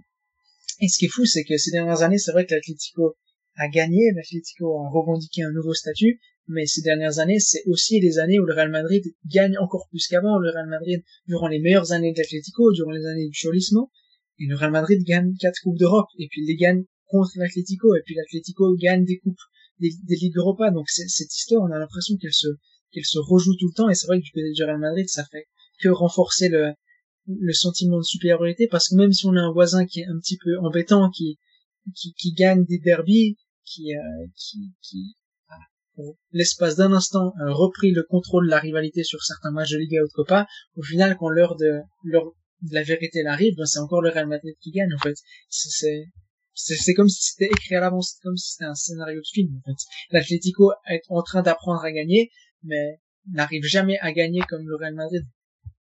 D'ailleurs, il y a un truc qui est marrant pour le, la dernière finale de Ligue des Champions. Euh, euh, perso, j'y étais pour, le, pour, pour ce, pour ce match-là, parce que je trouvais ça intéressant de, de vivre la, de vivre un, tel moment. Et donc euh, normalement, euh, la finale précédente, celle de, celle de Lisbonne, euh, je crois que c'est la Plaza Mayor, il y avait un écran géant où le, les deux aficionados avaient pu voir le, avaient pu voir le match ensemble. Et c'était pas le cas pour la, pour la suivante. Et donc le, les supporters du, du Real Madrid pouvaient aller à Bernabeu avec les écrans géants et voilà et euh, et l'Atletico voulait faire pareil. Le problème, c'est que il y avait une concert de Paul McCartney au Calderon, et donc ils ont dû s'exiler à la Barclays Arena, qui est l'antre du Real Madrid en basket. C'est terrible. C'est-à-dire que même dans ces cas-là, t'es obligé, si t'avais gagné, t'aurais fait la fête dans, dans, la maison du Real Madrid. Alors ça aurait peut-être été sympa, mais au final t'as perdu, et en plus t'es allé voir le match dans la, dans la maison du, Real Madrid basket. C'est, c'est, c'est une horreur, quoi. Vraiment, c'est la, c'est une sorte de conjonction de, de pas de bol, quoi. Non, mais tout ce que vous, tout ce que vous évoquez, c'est très traumatisant. Et euh... désolé. Non, non, oui, c'est traumatisant, mais surtout que, mais au final, ça fait partie de notre identité, pas de perdre, parce que je refuse qu'on dise euh, que notre identité c'est de perdre, mais de souffrir, parce que au final, même à chaque fois qu'on a gagné une Liga, ça s'est joué à rien du tout sur le dernier match. Presque toutes les Ligas qu'on a gagnées, ça s'est joué sur le dernier match. Euh, quand on, descend en Segunda euh, en je suis très mauvais pour les dates, je crois que c'est en 2000. On passe deux ans. Oh, ouais, je crois que c'est en 2000. Euh, ça se joue sur le dernier match. À chaque fois, ça se joue sur le dernier match. Ça se joue sur un goal, deux goals. Ça se joue sur des minutes. C'est vraiment des détails et c'est horrible. C'est horrible. Et si tu veux un détail encore plus mortifère, c'est que la première fois euh, que l'Atlético descend de son histoire, donc en 1930, je crois, ils perdent. Euh... Non, c'est pas vrai. C'est pas vrai. La, première, enfin, il va y avoir une saison de l'Atlético très très réussie. Si je reprends mes notes, et euh, c'est en 1947 exactement. Et euh, l'Atlético donc peut euh, être candidat au titre de Liga. Ils sont premiers à l'issue de la dernière journée. Dernière journée, qu'est-ce qui se passe? Il y a un derby. Ils vont perdre le derby 3-2 contre le Real Madrid. Et qui c'est qui va marquer? C'est un joueur, Pluden, qui avait été formé à l'Atlético, qui a été transféré au Real Madrid. Et Pluden marque le but de la victoire pour le Real. L'Atlético perd le titre à la dernière journée. Donc, je crois qu'on pourrait trouver des centaines d'exemples comme ça où où l'Atlético a une identité qui revient chaque fois, une identité qui est confortée au fil des années, des anecdotes et des matchs. C'est toujours la même identité et c'est ce qui fait la, la beauté de ce club et aussi de l'extérieur comme ça, euh, ces clubs-là, ils ont, ils ont des supporters qui sont tellement attachés, qui sentent le club tellement profondément parce que des épisodes comme ça, ça vous marque à vie. C'est comme euh, la fameuse finale des poteaux carrés pour les supporters de Saint-Etienne. Ça, c'est des choses, même si vous avez perdu, ça va vous marquer à vie, ça va forger quelque chose en vous, ça va forger un lien avec le club, avec les autres supporters, avec les joueurs, c'est indélébile. Tandis que si vous gagnez des, des fois la victoire est un peu plus anodine, on va dire. On retient moins la victoire, on retient moins la, la on retient moins son brio. La Ligue des Champions que Real Madrid gagne en 2016, par exemple, ne sera pas aussi marquante pour les supporters du Real Madrid, je pense, que la défaite de 2016 avec le penalty de Renfran sur le poteau pour les supporters de l'Atlético Madrid. Euh, on peut, il y a aussi, on, peut parler aussi des une bataille de présidents. Alors évidemment des époques euh, décalées, mais là on a Florentino Pérez qui va laisser une grande marque dans l'histoire du Real Madrid je pense, sera considéré euh, tôt ou tard comme euh, comme légal de, de Santiago Bernabéu. Et du côté de l'Atlético, évidemment, Jesus Ridicil, la légende, euh, qui a lui aussi, qui a quand même laissé partir Raoul parce qu'il a fermé la cantée là. C'est des histoires, c'est des histoires qui sont quand même, ça, ça peut exister qu'en Espagne, genre le truc là, j'ai l'impression. T'as des trucs, le type ferme le centre de formation quoi. Jesus Ridicil est, une légende du club, donc euh, je vais demander un peu de respect euh, quand on parle de alors, alors Jesus Real, alors pour dire les choses, euh, comment dire, de manière euh, soft, c'est un c'est un immense escroc. Alors après il y a, y, a une très bonne biographie qui est sortie il y a quelques il y a quelques années, je me rappelle plus de l'auteur. Et donc il a l'histoire d'un d'un complexe hôtelier qui était qui a été fait à la va-vite et qui a eu il y a eu des dizaines de morts, le truc s'est effondré euh, ça, ça a commencé comme ça, donc il s'est fait connaître un peu, un peu comme ça. Après, il a pris le, il a pris l'Atlético de Madrid. Il a ramené Paolo Foutre, qui est euh, peut-être le plus grand joueur de, de l'histoire de l'Atlético avec euh, avec les Aragonès, les Garaté, euh, la Delardo, voilà. C'est vraiment il est en top 5, je pense. et puis il a, et puis c'est l'année du, du titre en l'année du doublé en 96 mais c'est aussi des, des choix complètement complètement fous et puis c'est la c'est le, le béton à, à Marbella Enfin, c'est, euh, tu, toi, tu, tu vas mieux en parler que moi, mais c'est vraiment, c'est une figure même de, au niveau de, de tout le pays, de toute l'Espagne.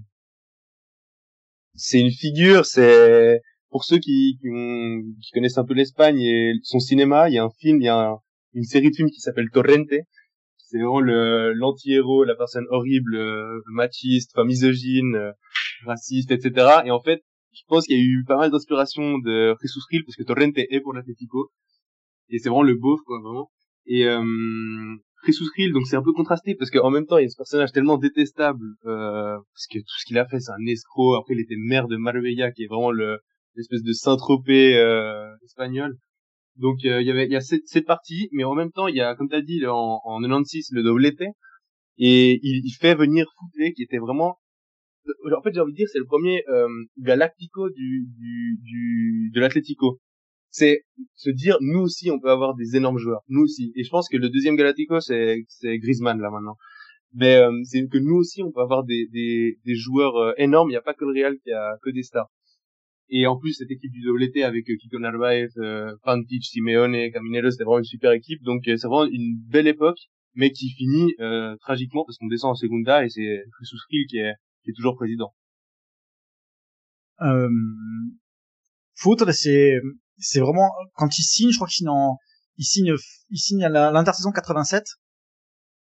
de mémoire, et il est ballon d'argent et il vient de gagner la Coupe d'Europe avec Porto. C'est l'équipe de, il gagne à Vienne, c'est la Magère. Pour ceux qui veulent fixer, c'est 87. Donc c'est vraiment à l'époque, c'est vraiment un, un, très très gros truc. Puis il a aussi fait revenir, euh, euh, comment dire, la saison. Euh, euh je crois qu'il part parce que parce que le parce qu'il y a des, des, dettes à, à l'Atlético et le plus gros actif c'est lui. Je crois qu'il part à il part à Benfica de mémoire. Il part deux ans à Benfica et après et après il revient mais il est il est à moitié blessé et le retour est pas forcément sensationnel. Mais en tout cas, foot, il est vraiment très très attaché euh, à l'Atlético. D'ailleurs, lors de la finale contre de la de la Ligue Europa contre contre l'OM. Il avait publié une photo de lui avec le maillot de, de l'OM. Il est resté euh, il est resté une saison ou six mois. Il dit j'ai peut-être vu pour l'Olympique de Marseille, mais ce soir je serai à fond évidemment pour l'Atlético de Madrid. C'est vraiment euh, euh comme euh, au même titre que Kiko Nalba, et c'est vraiment une figure iconique de de l'Atlético des années 80-90. Ouais, absolument. C'est c'est une légende du club. Après, je pense que Luis Aragonés c'est quand même au-dessus. Il a marqué vraiment parce que j'ai l'impression que, avant on parlait d'identité de club, euh, des fois j'ai l'impression qu'il y a des joueurs qui marquent, enfin qui donnent leur personnalité au club. Et je pense qu'avec Luis Aragonés, ça s'est passé un peu comme ça, en tant que joueur et en tant qu'entraîneur. Euh, cette rage de vaincre, cette rage de, ce caractère qu'il avait, je pense qu'il s'est, son identité est devenue euh, d'une partie, enfin en, en partie l'identité de l'Atlético. C'est aussi un peu ce qui se passe. Euh, Peut-être que je fais des parallèles un peu euh, un peu risqués, mais ce qui se passe avec Cruyff euh, au, au Barça, Germán voilà, à Las Palmas, que je connais bien, c'est exactement ça. Après, pour le Real, je sais pas qui on pourrait dire, peut-être Di Stefano ou euh, quelqu'un d'autre, je sais pas ce que vous en pensez. Di Stefano, ouais, mais tu vois, c'est, important ce que tu dis, par, exemple, parce que ben, l'Atlético a eu deux, galactiques dans son histoire, comme tu as dit, j'aime bien le parler avec Griezmann et Foutré. Et Griezmann, c'est pas le joueur qui représente le plus le club. Il aura une énorme carrière, c'est peut-être quand il aura fini sa carrière Atlético, ce sera peut-être le joueur qui aura eu le plus de niveau, euh, qui sera passé par le club, mais ce sera pas le plus grand joueur de l'histoire du club, ça on peut déjà le dire, parce que parce que dans dans le cœur des supporters, il représente pas tant que ça ses valeurs. Griezmann, il a il a d'autres valeurs, c'est la génialité, c'est l'excellence, mais c'est pas ce côté euh, ce côté des Gabi, ce côté des Fernando Torres, ce côté de souffrir, de douter, mais d'être quand même très très fort, mais de souffrir à nouveau, de tomber, et puis de préférer euh, et puis de préférer balancer devant que, que faire un petit pont, tu vois, un, peu schématiquement. Et euh, il y, a une identité du côté d'Atletico qui est très très bien reflétée par certains joueurs, et puis qui est moins reflétée par d'autres, bien que ces joueurs soient d'une classe mondiale, on va dire. Je sais pas ce que t'en penses, Pablo. Oui, alors euh, on peut aussi citer euh, Fernando Torres. Oui, c'est clair qu'il y a des des joueurs qui qui comment dire, qui collent bien à l'identité de l'Atlético et qui ont pas forcément et qui vont pas forcément euh, euh, marquer à, vie. Enfin oui, ils vont ils vont être importants, mais je pense dans dans, dans 30 ans on parlera de Griezmann, alors que Griezmann est pas euh, comme tu dis, il colle pas forcément exactement à, l'idée de de l'Atlético. Comme quoi, on peut être euh, un joueur différent dans un club et le marquer quand même tu vois, dans 30 ans, bah, c'est vrai qu'on parlera de Griezmann, mais on sera peut-être plus identifié à Diego Godin, tu vois, dans l'effectif actuel. Ce sera euh, l'équipe du Cholo et pas forcément d'Antoine Griezmann. Complètement. Et dis-toi, par exemple, euh, quand j'étais petit, j'ai eu assez d'argent pour m'acheter un maillot de l'Atlético. Enfin, quand j'étais petit, j'étais plus si petit que ça.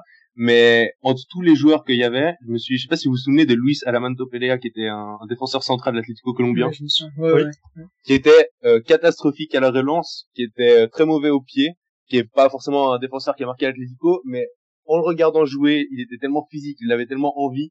Parfois, il était un peu maladroit. Euh, je me suis acheté son maillot parce que c'était avec lui que je m'identifiais et pas forcément avec d'autres euh, d'autres joueurs un peu plus un peu plus stars, disons. Euh, justement, on va parler de, on va parler du, du match de samedi à présent pour refermer ce, ce podcast. C'est un, un match qui vaut qui vaut cher. Alors l'aller il y a eu il y a eu 0-0. Celui-là il vaut cher parce que le Real Madrid est quand même pas mal en ce moment. Revient bien en tout cas. le Real Madrid ça n'a jamais été euh, au niveau du jeu c'est pas non plus la c'est pas non plus la grande folie mais par rapport à ce qu'ils ont par rapport à ce qu'ils ont fait ne serait-ce qu'au début janvier quand la Real Sociedad ça, ça s'est quand même pas mal amélioré. Et en cas de victoire, euh, non seulement il gagnerait au Vanda Metropolitano, mais en plus il passerait devant euh, devant l'Atlético de Madrid et ça pourrait les relancer carrément pour euh, aller chercher le Barça tout en haut et en même temps ça plongerait l'Atlético pas dans une sorte de crise mais ce serait une deuxième défaite consécutive il y a en coupe et il y a la Juventus qui se profile le 20 février en Ligue des Champions. C'est une sorte de on va dire c'est clave on va dire c'est un moment clé de la saison cet affrontement surtout que, que si le Real Madrid gagne ce match, mais la saison va prendre une toute autre tournure parce qu'on pensait que tout était perdu, que ce serait une saison achetée à la poubelle en Liga, et puis euh, je sais très bien comment ça, ça va se passer. L'Atlético sera un point derrière le Real Madrid si le Real Madrid gagne. Et puis on va dire que du côté du Real qui a un classico qui arrive le 3 mars et puis que et puis tout, tout sur toutes les sur toutes les premières pages des journaux on va dire que la Liga est relancée que le Real Madrid est candidat à la Liga etc etc donc c'est un match clé. La difficulté pour le Real Madrid c'est que ce match là est ici entre deux classicos. Donc euh, je sais pas très bien comment il va le négocier. On sait pas quels joueurs vont être alignés Et puis du côté de l'Atlético, euh, si euh, l'Atlético gagne, c'est banco parce que parce que le moral va être au top pour la Juventus parce que depuis quelque temps, on, entend que le rapport de force est petit à petit en train de diminuer euh, dans cet affrontement Juventus-Atlético. L'Atlético Madrid de Madrid, si on si on le prend il y a deux mois, il était vraiment en position très très inférieure à la Juventus. Et là, le temps passe et l'Atlético Madrid se rapproche. Donc s'il gagne samedi, on va quasiment les situer à, je sais pas, 55-45 par là, donc on aura une, nouvelle dynamique qui va émerger. Au contraire, si l'Atlético perd, mais ça va être terrible parce que parce qu'il y, a des nouveaux fantômes qui vont sortir du placard. La Liga sera perdue, la Copa a été déjà perdue. Comment est-ce qu'on va faire contre la Juventus si euh, on n'est pas au niveau contre le Real Madrid? Comment est-ce qu'on va faire si on gagne pas face aux grosses équipes? Est-ce qu'il faut remettre en question le style de jeu? Il va y avoir vraiment avoir beaucoup beaucoup de temps pour euh, pour se questionner et pour douter. Donc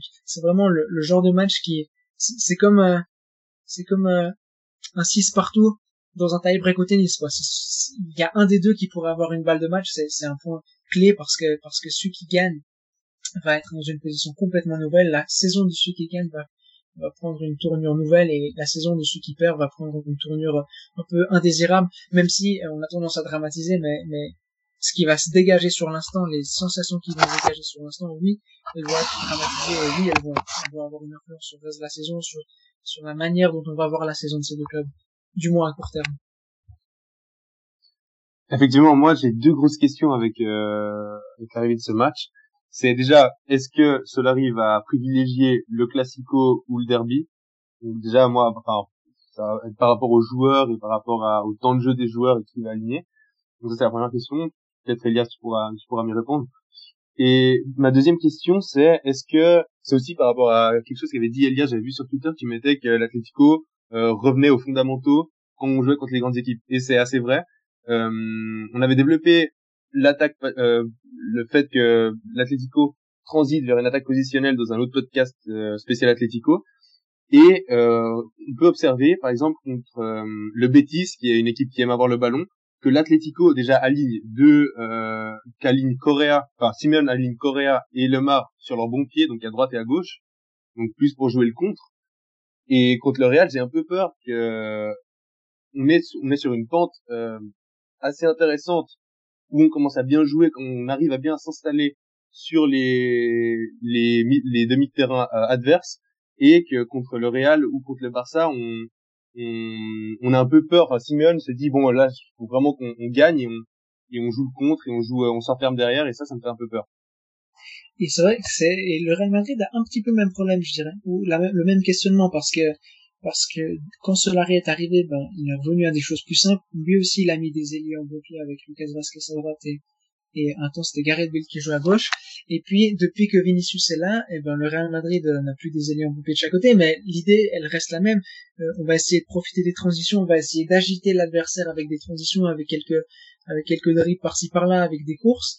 Et, euh, et, quand il faut jouer face à des face à des défenses regroupées, ben on retombe un peu quand même dans les dans les fantômes du passé. Sauf que ben, cette fois sur le terrain il y a plus Isco, Isco et Marcelo. C'était la clé pour développer des, des attaques placées de meilleure qualité, on va dire. Donc c'est deux équipes qui ont un peu le même le même questionnement, c'est tant quel type d'attaque privilégier Est-ce qu'il faut euh, repartir dans quelque chose de plus complexe parce que face au bloc bas, ou alors est-ce qu'il faut poursuivre sur cette ligne qui a permis de regagner de la confiance récemment? C'est vraiment c'est pas c'est pas très clair.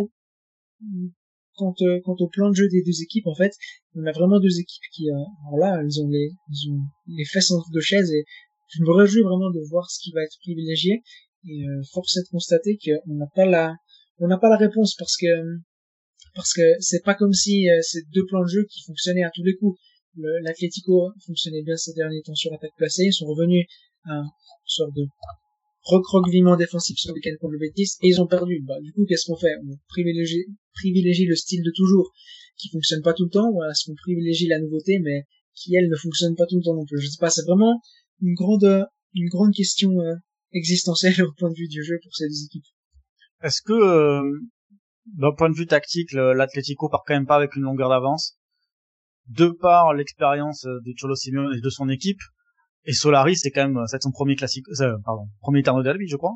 Premier ou deuxième? Je sais plus c'était lui qui était euh... premier premier. premier hein d'accord. Et euh, est-ce que euh, bah, j'ai failli faire un lapsus en parlant du classico mais c'est la même chose. C'est pour euh, est-ce que on, on, a plus l'impression que Solari c'est un entraîneur à la managériale à la, à la Zidane un peu dans le sens on met les, on met on a des stars donc on les met on les met dans les bonnes conditions pour qu'ils puissent performer du mieux possible. Mais tactiquement ça reste ça reste relativement euh, simple alors que dans la pensée du Cholo qui est vraiment un entraîneur qui est beaucoup plus tacticien euh, après on, aime ou on n'aime pas ce genre de ce genre de, fonctionnement notamment le jeu d'attaque qui est quand même quand même très problématique au niveau de l'animation mais qui est quand même beaucoup plus réfléchi sur ce qu'il a envie de euh, de proposer euh, euh, à son adversaire il faut dire sur les derniers derbys l'Atlético Madrid a été très bon depuis que Simeone est là non, c'est pas vrai. Depuis, on va dire 2014-2015, parce que les premières années, l'Atlético continue à perdre des derbys, mais depuis 2014-2015, il y a toujours une résistance assez forte qui s'est faite de la part de l'Atlético durant les derbys. Ils ont gagné, ils ont gagné au Bernabeu, et puis c'est vrai que les fois où ils ont perdu, ça a toujours été catastrophique. L'Atlético Madrid, de Madrid, ne perdait pas des derbys euh, en étant à son vrai niveau, on va dire. Sinon, c'était des, 3-0, des 4-0 qui venaient dans des jours sans, vraiment. Donc, l'Atlético est toujours très performant sur les derbys, et euh, il sera prêt, c'est sûr, parce qu'il a plus de temps pour se préparer aussi. Simeone prépare toujours bien ce, ce genre de match-là. Et puis, euh, Solari et son Real Madrid n'ont pas eu de gros tests jusque-là, je crois. Euh, ils ont eu Séville ces derniers temps, mais c'est plus le même Séville qu'en début de saison ou qu'au mois de novembre. Donc on a une, équipe du Real qui est dans une pente ascendante, mais elle n'a pas eu de vrais tests. Et là, c'est le, le moment de vérité vraiment qui se profile pour Solari. Et c'est vrai que du point de vue de l'expérience, du point de vue de la manière d'aborder les gros matchs et du point de vue du calendrier aussi, je crois que l'Atlético Madrid a une vraie carte à jouer sur ce match-là. C'est sûr qu'on a de l'avance avec euh, l'expérience qu'a Simeone euh, sur ce genre de match. Mais après, ce que j'ai l'impression sur les, enfin, j'ai l'impression que sur les derniers derby, derby, pardon, euh, c'est que même quand le Real est dans une situation un peu euh, défavorable par rapport au dernier match, euh, le Real sort quand même un gros match et au final il n'y a pas une énorme différence. Euh, les derniers derbies ont été assez serrés finalement et euh, bon peut-être pas le, la, finale de la Super Coupe d'Europe, mais euh, les, ouais, les derniers derbies, j'ai l'impression que le Real, il y a une de motive, bon il y a toujours une motivation en plus, ils arrivent à sortir quand même un, un match assez euh, assez impressionnant malgré l'état de forme pas toujours top. Est-ce qu'on peut considérer que dans les, les deux derniers grands derbies de Madrid, euh, il y a eu le, le la victoire, euh, je crois que c'était 4-0 euh, avec le retour de Fernando Torres en janvier, c'était Cancelotti, je crois. Et le et le, le premier derby de, de Zidane avec la défaite 1-0 qui euh, qui réintroduit euh, Casemiro dans dans dans le 11 euh, qui avait été qui avait été sorti après le départ de, de Benitez au profit de Isco et ensuite Zidane revient à une, à une compo plus un peu plus défensive, un peu plus rugueuse, en remettant le, le, brésilien qui était absent lors de ce match-là. Et du coup, j'ai pas compris ta question. Non, est-ce que c'est, est-ce qu'on peut considérer ces deux, ces deux matchs comme les plus, euh, les plus ah, marquants des, des, dernières années, parce que généralement, ce sont des matchs qui, avec muy poco football, euh, il y a eu pas mal de 0-0 ou d'un partout qui était pas, qui était quand même pas terrible. Euh, est-ce que finalement les deux équipes se connaissent pas trop bien? Et euh, finalement, au niveau du, du, spectacle, il faut revenir à même le 1-0 de la défaite de Zidane, c'était pas, c'était intense, mais c'était pas, c'était pas la folie. Et le, et le dernier derby de championnat euh, qui est marquant, c'est ce 4-0 après, qui a été euh, rajouté avec l'anniversaire de, de, Ronaldo, etc., etc. Je sais pas parce qu'il y a une fois aussi où le Real Madrid va gagner au Calderon. Je crois que Ronaldo met triplé ce jour-là. je sais plus c'est un 3-0, un 4-1, un truc du style, mais ça c'était un bon derby aussi, mais comme je dis, c'est un jour où l'Atlético était vraiment pas bon. Et puis il y a eu un autre derby personnellement qui m'a beaucoup impressionné, c'était la victoire du Real Madrid en 2017, finale allée de Ligue des Champions au Bernabeu, je crois un 3-1, et c'est vrai que là le Real Madrid est très très fort. Donc on a je sais, on a eu un peu de tout, j'ai l'impression, sur ces dernières années. Dans les derbys, on a eu des matchs très très fermés, des 0-0. On a eu 2-0-0 dessus, d'ailleurs, euh, en Liga sur les derniers derbys. Mais on a aussi eu des matchs un peu plus plaisants, on va dire. Donc je sais pas, je crois qu'il y a une, une pluralité quand même dans, dans la qualité des matchs. Oui, en Ligue des Champions. Moi, je parle en championnat plutôt, mais c'est vrai qu'en en championnat, ouais. en championnat, oui. En, Ligue des Champions. Ouais, en oui, j'avais oublié le, j'avais oublié le, euh, le 3-0 avec le, il y a un coup franc de Ronaldo d'ailleurs qui est contré, c'est ça, c'est ce, ce match-là. Bon, je sais plus s'il y a un coup franc. Ouais, c'est novembre. Euh... Oui, c'est novembre 2017, je crois. Euh, comme ça, je suis oui de mémoire, c'est oui fin novembre. Non, moi je parle de non non je parle de l'éliminatoire en Ligue, la demi-finale de Ligue des Champions. Oui, oh oui, ouais, je pense, ah, je pensais au match retour au Calderon avec les deux buts, euh, les deux buts rapides. Euh, il y a un penalty de Griezmann et après il y a l'exploit de Benzema et le but euh, avec Isco qui suit. Oui, ça, oui, oui, ça, mais ça c'était. Ouais, c'est en Champions, c'est vrai qu'en Champions, ça a été mieux, le derby était mieux servi que euh, qu'en championnat. Parce qu'il y a, est-ce que peut-être parce qu'il y a moins de calculs finalement à faire, euh, principalement sur les matchs retour, mais euh, mais est-ce que euh, on est plus euh, libéré dans les matchs de, de, de Champions de part et d'autre? Bon, du côté du Real Madrid toujours, j'ai l'impression. Et non, du côté du Real Madrid, oui, la Ligue des Champions, il y a quelque chose de spécial qui se passe. Et puis c'est vrai que je crois qu'il faut conjuguer ça au fait que le Real Madrid dans le championnat ces dernières années a toujours été un petit peu irrégulier, même quand il a gagné, c'était jamais des années pleines, c'était toujours des, des hauts et des bas. Et puis, euh, par exemple, si on prend le, le derby de, du premier tour, le Real Madrid n'est pas super euh, durant cette période-là, ça va initier la période avec le petit goût, les résultats arrivent pas. Euh, il y a un derby où il y a un 0-0 au, au Wanda Metropolitano en 2017, je crois. Et le Real Madrid est dans une mauvaise phase de Liga avec Zidane aussi, donc c'est vrai que le Real Madrid en Liga n'a jamais été flamboyant sur une saison complète, donc ça aide pas à ce qu'il y des très très bons derby, puis en face, l'Atlético de Madrid fait toujours le travail. Et en plus de ça, euh, avec l'Atlético, il y a toujours une sorte de crispation. Déjà en Champions League, il y a une sorte de crispation. Déjà avec la Juve, là, on, on a peur. Enfin, on n'a pas peur, mais on a, on veut gagner, on veut gagner cette euh, cette Champions surtout cette année. Mais en plus, euh, en demi-finale contre le Real Madrid, c'est leur tournoi, c'est c'est une grosse équipe. En plus, c'est l'éternel rival. Donc euh, c'est sûr que c'est pas c'est pas toujours facile d'affronter le Real Madrid euh, en, en, Champions League. Alors euh, on va terminer sur votre pronostic chacun et après puis, puis question histoire après. Vous voyez quoi comme vous voyez quoi comme comme, résultat à la fois par rapport à votre cœur mais aussi par rapport à la raison? Bon, alors je vais réaffirmer ma haine des pronostics encore une fois dans un podcast de Fourier les gars. Ouais, mais je te force à chaque fois, je sais, je sais, mais euh, t'es comme moi. Mais... Alors, une, d'une première, d'un premier point, je veux dire que l'accueil de Thibaut Courtois va être exceptionnel au Wanda Metropolitano. Il va y avoir une bronca monumentale. Ça va être assez incroyable. Déjà, ça, c'est mon premier pronostic. Et deuxième pronostic, je sais pas, honnêtement, je sais pas. Je veux dire que... Ouais, ce qui, ce qui m'intéresse dans... Il est côté à 1, ton pronostic. Hein. Voilà, exactement. Je risque pas de gagner beaucoup d'argent. Moi, je joue toujours de la sécurité dans les paris. Je parie quand je suis sûr de gagner. Non, et d'autre part, je vais dire que, je sais pas, donc d'un point de vue plus du jeu, parce que je vais éviter, éviter ta question avec euh, en, pleine en pleine conscience, mais ce qui va m'intéresser surtout, c'est de voir euh, Rodri le match qu'il va faire et parce que ça, ça pourrait être la clé de ce match-là au Bernabeu.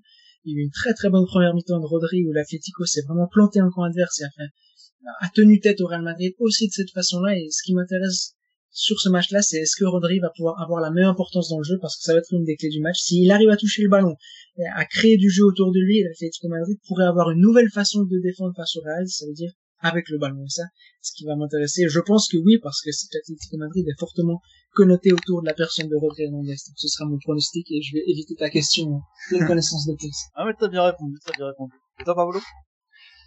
Alors moi je pronostique 1-0 avec un magnifique but de Morata en humiliant Ramos et Courtois au passage. Voilà, super. c'est absolument la raison qu'a parlé là. non non non, j'ai fait des analyses et tout et c'est c'est ce qui va se passer. Euh, alors peut-être pas pour faire un 11, mais euh, à la rigueur, quel serait votre euh, votre 11 de, de mixé de rivalité? Ouh, c'est intéressant ça. Euh, bon. Alors, déjà, il y a dans les cages, t'as, dans les cages, t'as Courtois. Dans les cages, tu mets Courtois déjà. Bon, moi, je mets Black personnellement, mais bon. Ah, je parle, je parle historique. Hein. T'es obligé de mettre. Euh... Ouais, non. Bon, moi, tu veux mettre, oui, tu veux mettre au Black, hein, ça tient, ça tient la route. Hein. Dans les cages Courtois, non, historique des, des, pour les joueurs qu'on joue pour les clubs, ouais. c'est vrai Courtois, ça me paraît fort. Il y a Juan Fran aussi, latéral droit de l'Atlético qui a été formé au Real. Je trouve que le symbole est assez fort. Et après, pour les autres joueurs, je sais pas. Solari, euh, pas, pas qu'on joue pour les deux, hein. Pas qu'on ah, joue pour les deux, mais ah, qui le symbolise le mieux. Bah, Ramos, je pense, euh, le but de, le but de Lisbonne. D'accord. Godin, parce que Godin euh, marque en finale de Ligue des Champions. Ça restera un des grands joueurs de l'Atlético. Et aussi, c'est un joueur qui a fait, euh, qui a fait, on va dire, euh, qui, qui aurait été, je sais pas comment dire, bienvenue dans n'importe quelle équipe de Liga et puis le Real Madrid a, ni le Barça n'ont jeté leur grappin dessus. je pense que ça va rester d'une part un joueur important dans l'histoire de l'Atlético mais aussi un joueur important dans l'histoire de la Liga parce que c'était un défenseur qui aurait pu aller dans plein d'autres clubs et puis qu'au final va, va aller à, l'Atlético et va écrire une page d'histoire de l'Atlético. On aurait pu choisir Hierro aussi. C'est un joueur pour lequel l'Atlético a dû, non, le Real Madrid a dû débourser de l'argent à l'Atlético parce que je crois qu'il y avait des histoires de clauses comme quoi Hierro aurait pu aller à l'Atlético. Puis le Real Madrid l'avait pris à Malaga en, en, payant une partie de, l'argent à l'Atlético pour que l'Atlético ne n'aille pas chercher Hierro. Donc, Godin, Hierro, je sais pas, un des deux. Et Philippe Luis à gauche, pourquoi pas? Parce qu'il a, il a joué avec le Castilla. Exactement. Il a joué avec le Castilla et maintenant il est. Euh, devant, il attaque pas mal. Ouais, Raoul euh, Aragonès et euh... ah j'ai oublié son nom, je l'avais. Ah terrible. Hugo Sanchez. Oui voilà, merci. Ouais, voilà, évidemment. Ça fait une attaque qui, quand même, euh, qui rend pas trop mal, quand même. Ouais, c'est sûr. Raoul, on vous rappelle, hein, je sais pas si on l'a mentionné dans le podcast, mais un joueur formé à l'Atlético, et comme l'a dit Juan Jesus Ring décide de fermer le centre de formation, ça coûtait trop cher, et puis il va devenir le plus grand joueur, je sais pas, deuxième plus grand, troisième plus grand joueur de l'histoire du Real Madrid. Terrible. Bah, tout, même lui était, bah, toute la famille était pour l'Atlético. Hein. Ouais, exactement. D'ailleurs, euh, alors petit point, euh, petit point euh, people. Euh, dans la famille Casillas, Madame euh, Sarah Carbonero et euh, Paul Atletico. Voilà, donc comme quoi hein, l'amour, hein. bon, non je déconne, mais mais mais c'est vrai que la famille, la famille de Sarah Carbonero, ils sont tous pour pour pour l'école culturel. Je vous ai ramené quelqu'un et tu ramènes tu ramènes juste tu ramènes juste Casillas à la maison. Bon. Voilà, c'est les ironies les ironies de l'histoire, on a envie de dire. Euh, milieu de terrain, euh, moi, j'avais quand même envie de mettre, euh, tu, tu me des grands qu'on pourrait mettre. Bah oui Solari, c'est pas spécialement un grand, mais là, je vais parler de club, effectivement. Mais euh, ouais, côté gauche, moi, je pensais à, je pensais au nez explosé de Lucas Hernandez euh, la saison dernière. Ouais, c'est vrai, c'est vrai. C'était le meilleur moment du derby la saison dernière. Et puis Ramos, Ramos s'est fait casser le nez aussi euh, durant un derby en 2017. Donc bon 0-0, mais Ramos était sorti ensemble parce qu'il s'était fait casser le nez durant le derby. Du coup, ça joue, ça rentre dans notre ça valide notre choix de Ramos derrière avec Godin ou, ou Yajou. Absolument, oui, après, on pourrait mettre, oui, il pourrait avoir foot, là, parce que c'est un, c'est un, c'est un galactique. Donc, il y a quand même, euh... je crois même que c'est, c'est un des premiers jours, il y a une, il y a une clause anti-Real Madrid, je crois. Dans le contrat de Paulo Foot. Exactement. Oui, oui. Il me semble, hein, c'est ça, hein. oui. Donc, euh, donc pourquoi pas, puis en plus, c'était un joueur, c'était un joueur absolument fabuleux, donc, euh, quand même, euh, mettons, mettons des artistes, euh, t'as Godin Ramos derrière, tu peux quand même mettre un peu des artistes devant, quoi t'as le droit, t'es pas, tu peux t'autoriser certaines euh, certaines choses. Mais euh, en attendant, ben, le match euh, le match promet comme à chaque fois, surtout qu'en plus voilà, il y a ce une sorte de, de convergence des grandes dates pour le pour les deux clubs, donc les, les classicos, la Ligue des Champions. Surtout qu'en plus, ce sera le retour de Ronaldo à Madrid avec la Juve qui, qui veut enfin enfin soulever la, la, la Coupe d'Europe après deux, deux échecs en finale et euh, l'Atletico qui va disputer la, enfin, qui pourrait, la finale va se disputer au Vanda. Mais est-ce qu'il y aura le, est-ce qu'il y aura l'Atletico, c'est la, la grande question. C'est en tout cas le, très gros objectif de euh, euh du club euh, cette saison. ça serait extraordinaire que que le que l'Atletico puisse disputer la, finale à, domicile. Les deux derniers clubs qui ont, qui ont eu la chance de disputer la finale dans leur stade, ça leur a pas porté de bonheur. C'est le Bayern contre Chelsea, n'a pas de tir au but, et si je me trompe pas, c'est 84 euh, Roma euh, Liverpool qui se termine aussi au penalty au tir but. Si je je sais pas a des clubs qui ont déjà gagné la, Coupe d'Europe à domicile. Je crois que c'est arrivé une fois, mais je sais plus euh, plus de l'équipe. Mais en tout cas, euh, ça ça, ça, ça, ça augure, euh, ça augure une grosse, grosse fin de saison, euh, tout ça. Et Foya Liga sera sur place avec toi, Elias, si je me trompe Exactement, ouais. Oui, c'est juste. Et avec, euh, et avec moi, je serai partagé entre entre deux sélections, petites personnelles. Mais en tout cas, l'avant-match, on essaiera de faire vivre un peu l'avant-match euh, sur les réseaux sociaux. Euh, voilà, avec des photos, avec un peu montrer les, montrer euh, locale, s'il y a des s'il y a des, des supporters adverses, normalement ça en Espagne ça reste relativement tu peux te balader avec le maillot de, de, du rival sans trop enfin trop problème. Enfin après hors grosse grosse rivalité et hors et hors comment dire rendez-vous pour se taper sur la gueule, mais en règle générale c'est plutôt c'est plutôt c'est plutôt ça. Donc voilà, on donne rendez-vous à c'est 16h15 le match je crois. Euh, au Vanda Metropolitano. Euh, Elias Bailif, merci de nous avoir accompagnés. Merci à tous et à bientôt. Carlos Sanchez, merci à toi. Merci à tous et au Padletti.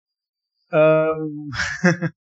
vous pouvez nous suivre sur feuillaliga.fr, réseaux sociaux, Twitter, euh, Facebook euh, et Instagram et donc YouTube avec euh, on espère vous poster quelques petites vidéos pour le dans les prochains jours parce que Elias et moi faisons un, un grand tour à Madrid et en Espagne donc euh, voilà, alimenter un petit peu, euh, montrer un peu l'envers du décor et vous montrer des choses un peu euh, méconnues de du football, du football en Espagne. Donc on espère passer par par, par Leganés, par le par Vallecas, etc., etc., et des petits clubs méconnus de la de la région et aussi dans d'autres coins d'Espagne.